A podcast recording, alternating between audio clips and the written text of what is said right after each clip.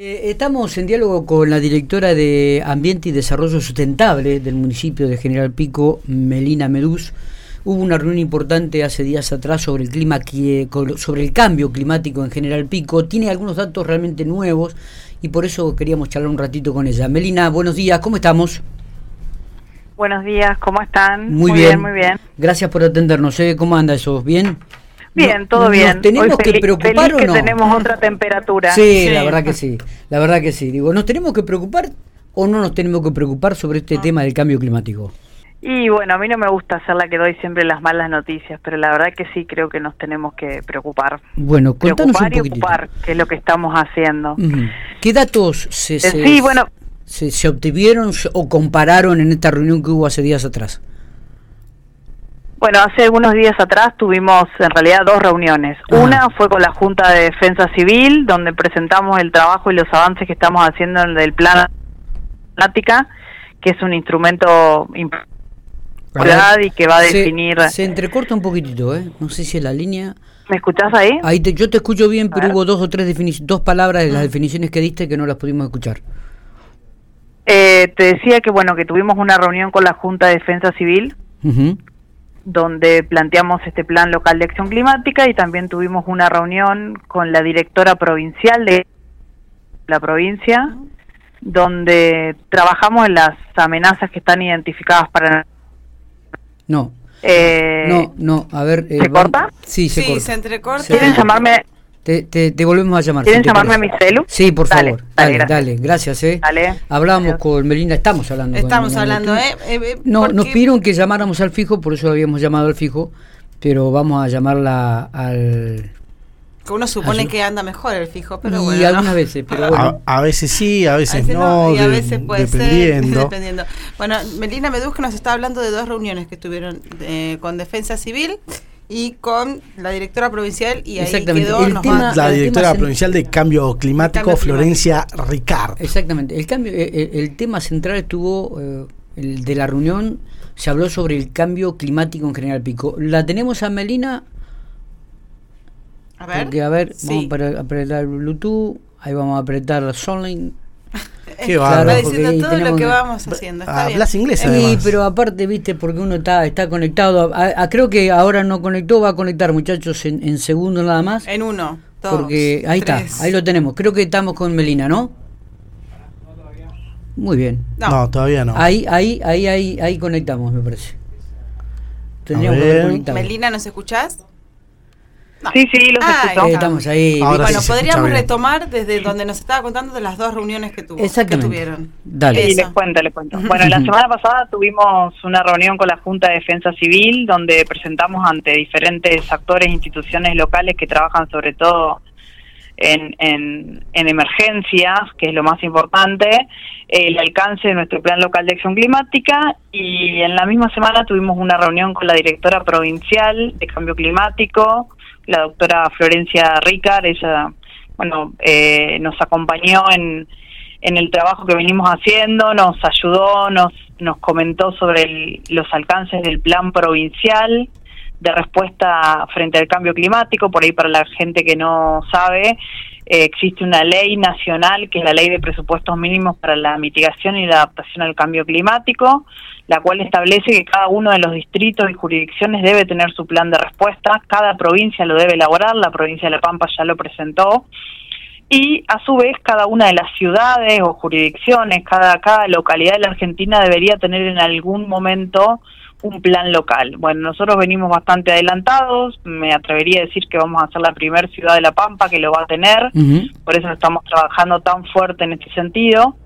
Y bueno, un poco eh, lo que hicimos fue intercambiar datos, intercambiar saberes y, y, lo que nosotros identificamos desde lo, desde lo local, desde, desde lo estrictamente en el territorio, no siempre tiene que ver con lo que se identifica a escala provincial. Por lo cual, bueno, guiarnos, trabajar en consonancia con ella. Realmente Florencia es una profesional que trabaja hace muchos años en la temática y que sabe un montón, así que siempre que viene aprendemos de ella y con ella. Eh, y algunos datos que me parecía interesante contarles, eh, el plan de respuesta provincial y el nacional que se presenta ante el, Intergubernamental de Cambio Climático, el IPCC, sí. en estos días, esta semana, va a salir el, el próximo informe, eh, el, nuevo informe elaborado según la última COP que se realizó sobre cambio climático. Y bueno, estamos todos esperando esos datos y, esas previsiones que sabemos no van a ser buenas, que sabemos que la situación cada vez es más grave y más alarmante, pero un dato no, no menor de nuestra localidad y que lo pudimos ver junto a la directora es que General Pico, por ejemplo, tuvo el marzo más caluroso en la historia, en los últimos, te diría la historia, pero aparte ya está comprobado que fue el más caluroso en los últimos 30 años. Eh, no hay en los últimos 30 años registros climáticos ni meteorológicos que indiquen que hubo un marzo eh, más caluroso que el que ya vivimos, el que estamos terminando, digamos. El que estamos terminando hoy. Eh, Qué bárbaro esto, ¿no? Por lo cual, y, esto también, sí, y esto también no, no, pudimos ver que en que en los últimos 12 meses también tuvimos el junio más frío en los últimos 30 años. Eh, lo que hace prever que probablemente pueda ser que tengamos un invierno muy crudo, a la vez que tuvimos un verano extremadamente caluroso que batió récords históricos. Esto lo que está mostrando es que cada vez el clima se vuelve, eh, cambia y se vuelve más extremo, que es realmente lo que va a ser difícil de prever en el futuro. ¿Qué va a pasar? Que vamos a tener probablemente olas de calor, pero también olas de frío, que tenemos que estar preparados como ciudad para situaciones extremas y límites eh, que hasta ahora, y al menos en los últimos 30 años, no las vimos. Eh, por ahí la gente eh, no recuerda el invierno porque pasamos tanto calor que nos hemos olvidado, pero los datos meteorológicos indican eso, la estadística modelada indica eso. Eh, uno, uno, que peina canas y que es chico y que ha vivido calores anteriores, eh, lo que pasa es que se vivían en otras circunstancias, ¿no? Belina antes no había aire acondicionado, solamente estaba el ventilador para aquellos que podían tener, y si no, debajo de las plantas con un poco de agua fresca, ¿no? Eh, pero indudablemente este verano ha sido caótico y, y, muchas veces, como se dice en, la jerga común en la casa, ¿no? Imbancable, porque las temperaturas no, no bajaron y siempre hacía calor. Te acostabas con calor y te levantabas con una temperatura muy alta, muy raro en esta, en esta zona geográfica, ¿no? Eh, como fue la provincia de La Pampa. La pregunta es, eh, bueno, y, a partir de ahora, ¿qué medidas tomar, ¿no? Para, para tratar de, minimizar este efecto. Bueno, a ver, tengo noticias buenas y noticias malas. A ver. Las, las noticias eh, malas son que nosotros no podemos tomar hoy por hoy ni para, revertir esto, digamos. El cambio climático, medida desde lo local ni desde lo, eh, nacional ni desde lo mundial no lo vamos a poder revertir ya mismo porque el escenario de, de digamos, las, el clima que nosotros hoy hoy estamos padeciendo tiene que ver con un escenario de emisiones que se realizó hace 15 o 20 años, capaz, 10 años. O sea, nosotros hoy estamos padeciendo las consecuencias de todo lo malo que hicimos hace 10, 15 años. Por lo cual, no vamos a poder parar esto. Eh, sí, estamos en un contexto mundial tan, tan alarmante, terrible. Yo vengo de escuchar a la referente del BID, del Banco Interamericano de Desarrollo, que trabaja específicamente en cambio climático y que reside en la Argentina que nunca hasta ahora en la historia vieron desde los organismos internacionales eh, que se haya acelerado tanto el proceso. O sea, como que las consecuencias que nosotros creíamos que íbamos a tener en un par de años, hoy ya las tenemos acá y ya las estamos padeciendo. Por lo cual es urgente la acción, digamos, de mitigación de que cada tonelada de gas de efecto invernadero que podamos reducir y que no haya la atmósfera es urgente.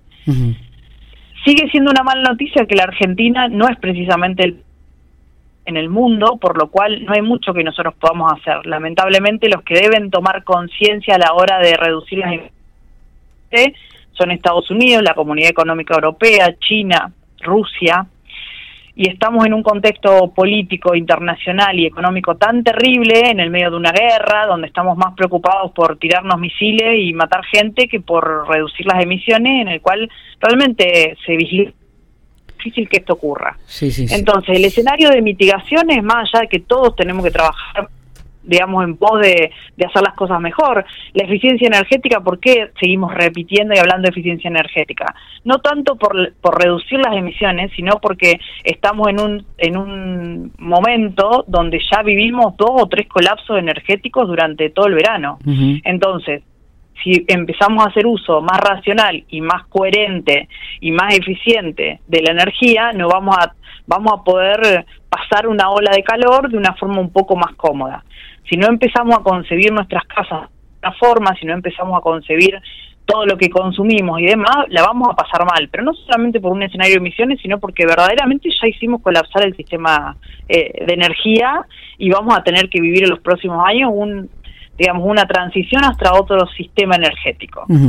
La buena noticia es que, bueno, La Pampa, por ejemplo, y, creo que, que, en general en nuestro país, eh, si bien tenemos, tenemos sectores que van a estar ampliamente afectados, como por ejemplo el área productiva, nosotros estamos en una provincia que vive y depende su matriz productiva de, del agro, por lo cual realmente van a tener que adecuarse a que el escenario va a ser de mayores temperaturas, de menor de sequía, eh, probablemente haya que cambiar el paradigma productivo, migrar hacia otros cultivos, no es algo que yo te se los pueda decir ahora, pero sí les puedo decir que realmente el clima nos va a obligar a eso tuvimos heladas en febrero, mm. eh, tuvimos escenarios de sequía muy prolongados, lo que vos decías, ¿no? La cantidad de noches tropicales se mide en función del disconfort que vive la gente, pero no solamente en nosotros, digamos. A nosotros nos cuesta dormir de noche por el calor, pero también a otras especies y también eh, las especies desde los árboles que plantamos hasta las plantas que ponemos en nuestros hogares van a tener que cambiar y se van a tener que adecuar a otro contexto climático que no es el que tenemos hoy, digamos, que hoy el que estamos empezando a vivir hoy. La buena noticia es que La Pampa está en el centro del país, eh, están mucho más complicadas las áreas costeras, los países insulares, los países costeros, realmente en muchos lugares están condenados a desaparecer, literalmente. Un aumento en el nivel del mar como el que se está esperando es drástico y trágico para muchos países. Bueno, nosotros estamos en una situación mucho mejor, estamos en el centro del país, lo que por ahí a veces nos cuesta eh, no, nos cuesta porque nos queda todo todo lejos, porque nos queremos ir de vacaciones y tenemos que hacer muchos kilómetros. Bueno, en, la, en términos de cambio climático nos favorece. Esa es la buena noticia. Está. Eh, eh, creo que escuchándote digo realmente eh, la, la, reflexión que uno puede hacer es preocupante, ¿no? seguir insistiendo me parece en el ámbito educativo con con los más pequeños en el ámbito de la educación, con el tema del, cuidado del medio ambiente, de, cómo este, mejorar eh, la vida de cada uno de ellos, de, nosotros, digo, cómo optimizarla, eh, cómo mejorar en cuanto al uso de los recursos. Me parece que esto va a tener que ser una, una, campaña realmente muy fuerte nuevamente y, cada vez más intensa para generar más conciencia en, en, lo social, en lo comunitario, ¿no? Sí, yo creo que, bueno, ese es un trabajo que venimos haciendo y cada vez lo hacemos más y, seguimos yendo a las escuelas y el camino de la educación, obviamente, eh, eh, todos entendemos que es por ahí, pero también creo que las buenas noticias son que estamos en una ciudad donde, donde se están gestionando obras, yo celebro, celebro que hayamos podido llegar al 80% del alumbrado público con luminarias LED, que es más eficiente, que estamos ahorrando energía, que ese ahorro que estamos generando es más energía que se va a poder inyectar dentro de un sistema y que va a hacer que el colapso sea menor. Estamos eh, anunciando obras de desagües pluviales, de acceso al agua potable, todas esas obras que por ahí uno las piensa en términos de eh, obra gris, si se quiere, o de, o de avance, digamos, de la ciudad en determinados aspectos, es fundamental a la hora de adaptarnos a, a, las amenazas que implica el cambio climático, digamos. Cada vez que nosotros podamos... Eh, digamos, construir una casa para reducir la vulnerabilidad de la población. ¿Cuál es la población que es más vulnerable al cambio climático? Está comprobada. Son los niños, son los adultos mayores, son las personas que no pueden acceder a tener una vivienda propia, porque no es lo mismo vivir una tormenta de, de digamos, de un tenor que nosotros no estamos acostumbrados a ver, como las que se prevén, teniendo una casa con un techo digno que viviendo en una casa que no lo tiene. Entonces, el acceso al agua potable, el acceso a la energía, el, el tener desagües pluviales que hagan que, en una zona como la nuestra, que somos básicamente, eh, vivimos en una zona chata donde no hay pendientes, eh, el agua tiene que poder escurrir de alguna forma. Hemos avanzado en obras de asfalto que son muy buenas, pero también tienen que ir acompañada de que la, de que la población cuide el arbolado urbano. No es lo mismo una calle con un árbol eh, cuidado y un árbol que crece porque ayuda a bajar la temperatura, ayuda a temperar la ola de calor. No es lo mismo vivir con masa verde que vivir sin masa verde. Bueno, en Pico digamos, muchas de estas obras que se, que se anuncian y que hacen al crecimiento de la ciudad, y lo vemos desde ahí, también ayudan a esto, a adaptarnos al cambio climático, a enfrentarnos de otra forma y creo que esa es una buena noticia. Melina, te agradezco mucho estos datos ¿eh? y te agradezco mucho la información, el diálogo, seguramente vamos a seguir atentos a este tema del cambio climático que nos preocupa obviamente, en el cual tenemos que generar más conciencia y no será la única vez en este 2023 que nos estaremos hablando sobre esta temática.